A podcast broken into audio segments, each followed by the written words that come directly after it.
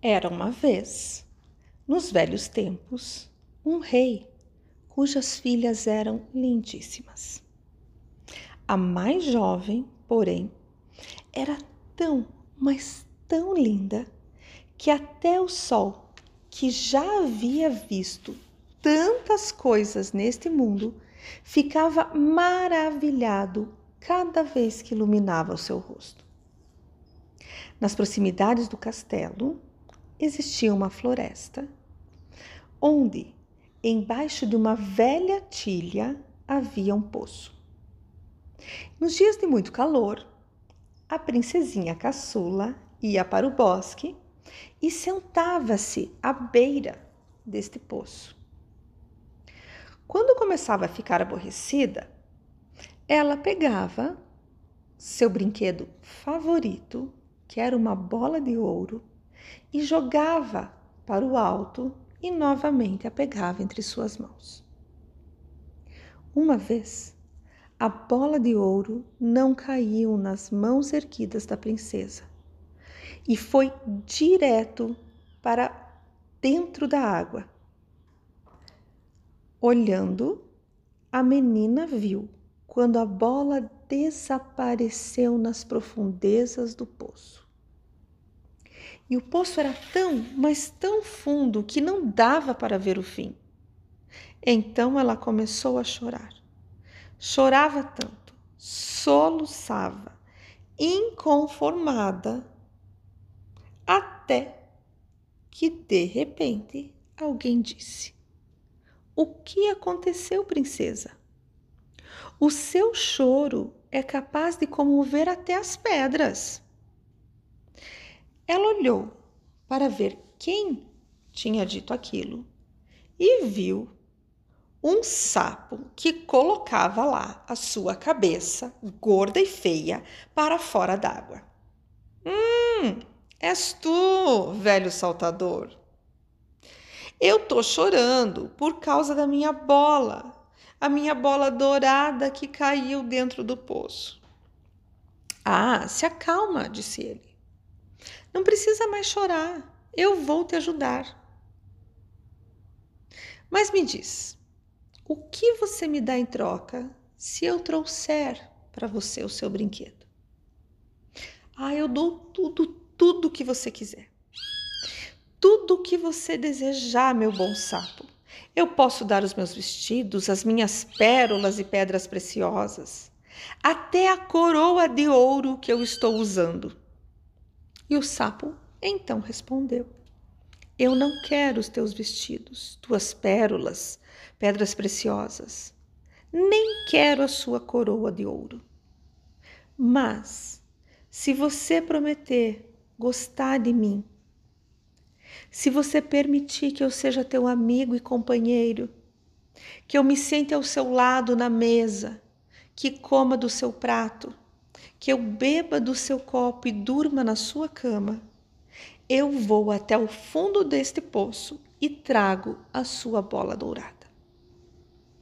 Ah, claro, disse a princesa. Eu prometo tudo, tudo o que você quiser, desde que você traga a minha bola de ouro. Mas, enquanto ela dizia isto, ela pensava: hum, Imagina que sapo pretensioso. Vive dentro d'água, coacha o dia inteiro. Jamais poderá ser companheiro de uma pessoa. Mas o sapo, depois de ouvir a promessa da princesa, mergulhou na água, foi até o fundo e, em poucos momentos, apareceu à tona. Trouxe na sua boca a bola de ouro e atirou-a para fora do poço.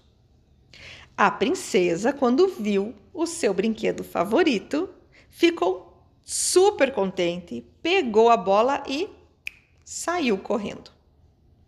Espera, espera! gritou o sapo. Me leva junto. Eu não posso correr assim tão depressa. Mas nada adiantava ele gritar. A princesa não o atendeu.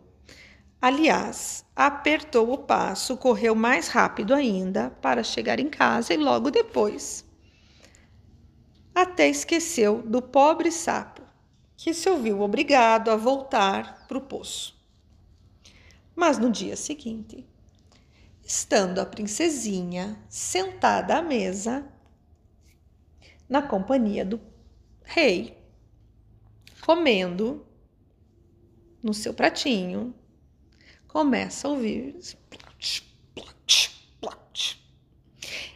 Era algum barulho estranho que mostrava-se aproximar. Vinha subindo as escadarias de mármore do palácio e, ao chegar à porta,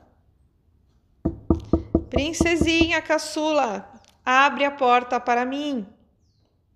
Ela saiu correndo para ver quem era e quando abriu a porta, deu de cara com aquele sapo, frio, molhado, lá fora. Rapidamente ela fechou a porta e voltou correndo para a mesa. Mas o rei, notando como o coração dela batia tão, mas tão forte, ele perguntou: Por que você está com medo, minha filha? Por acaso há algum gigante lá fora que quer te levar embora? Não, respondeu a menina. Não é um gigante, é um sapo nojento. E o que quer o sapo? Ai, meu pai. Ontem, quando eu estava na floresta brincando perto do poço, a minha bola de ouro caiu na água. E como eu chorei muito, o sapo foi buscá-la para mim no fundo do poço. Depois, por causa da insistência dele, eu prometi que ele seria o meu companheiro. Mas nunca, nunca eu poderia imaginar que um sapo fosse viver fora da água. E agora ele está aí na porta e quer entrar. Neste momento, bateram novamente na porta e uma voz disse: Princesinha caçula, abra a porta para mim. Você esqueceu de tudo o que me disse, das promessas que fez. Princesinha, abre a porta. O rei então olhou para a menina e disse: Você deve cumprir o que prometeu. E nunca deve se esquecer aquele que te ajudou num momento de necessidade. Vai lá, abre a porta e deixe ele entrar. A menina obedeceu, abriu a porta. O sapo pulou para dentro do palácio e começou a segui-la até a cadeira dela. Plantou-se ali ao lado dela e disse: Agora me levanta do chão, por favor. Ela hesitou um pouco, mas o rei falou que ela deveria fazer. Uma vez na cadeira, o sapo queria ir para cima da mesa e então ele insistiu. Agora você põe aqui o teu prato mais perto, eu quero comer com você. A princesa respirou fundo, pois estava era muito contrariada o sapo fartou-se de tanto comer, mas ela, porém, já não conseguiu mais colocar uma colherada sequer na boca. Então o sapo disse: Eu comi bastante, estou muito cansado. Me leva para sua cama. Eu quero deitar e dormir contigo. A princesa imediatamente começou a chorar ela sentia verdadeiro pavor daquele sapo frio.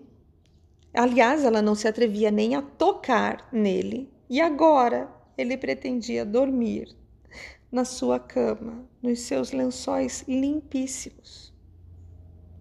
O rei, então, zangado, olhou bem para a filha e falou: Você não deves desprezar quem te prestou ajuda quando estavas necessitada. e a sua palavra você deve cumprir. Ela então pegou o sapo com dois dedos, assim, levou-o para cima e jogou ele lá num canto. Mas logo que ela deitou, ele veio se aproximando e aos saltos disse-lhe: Eu estou cansado e quero dormir tão bem como você. Me levanta, senão eu contarei ao teu pai. Enfurecida, a princesa levantou o sapo do chão e, com toda a sua força, jogou aquele sapo contra a parede. Agora, gritou ela, você vai sossegar, seu sapo imundo. Mas, ao cair no assoalho, não era mais um sapo. Ele havia se transformado em um belo príncipe de olhos muito, muito amáveis. E se tornou então, pelo desejo do rei e consentimento da princesa, marido dela. O príncipe contou que uma bruxa mal havia encantado e ninguém, ninguém a não ser a princesa, poderia libertá-lo e tirá-lo do poço. Disse que no dia seguinte, devido ao consentimento dela e aprovação do rei, iriam para o seu reino. Eles adormeceram e, quando acordaram, apareceu uma carruagem com oito cavalos brancos, adornados com plumas e correias de ouro. Na parte de trás da carruagem, em pé, vinha o criado do jovem rei, o fiel Henrique. Este, o fiel Henrique, havia ficado tão, mas tão triste ao ver o seu amo transformado em sapo, que tinha mandado passar três aros de ferro em torno do seu coração, para que ele não se partisse de dor e de tristeza. A carruagem deveria então levar o rei de volta ao seu reino. O fiel Henrique ajudou os dois, o jovem rei, né, o príncipe e a princesa, a subirem na carruagem. E depois de colocar-se no seu posto, cheio, cheio de alegria pela libertação do seu amo, quando já haviam percorrido um trecho do caminho, o príncipe ouviu um barulho, um estrondo alto como se alguma coisa estivesse se quebrando. Então ele voltou-se para Henrique e perguntou: Meu fiel Henrique, o carro está quebrando? Não é o carro que se quebra, meu jovem rei. É apenas o aro do meu coração que não podia de dor, quando meu amo e senhor transformado em um sapo imundo, coachava, triste, sozinho naquele poço profundo. Ainda, duas vezes mais, ouviu-se esse estrondo forte durante a viagem. E as duas vezes o príncipe pensava que poderia ser a carruagem que se partia. Mas eram apenas os aros do coração do fiel Henrique, que, por ver o seu amo salvo e feliz, se rompiam e ninguém sabe. Mas se não morreram, vivem felizes até hoje. Colorim colorado, este conto está terminado.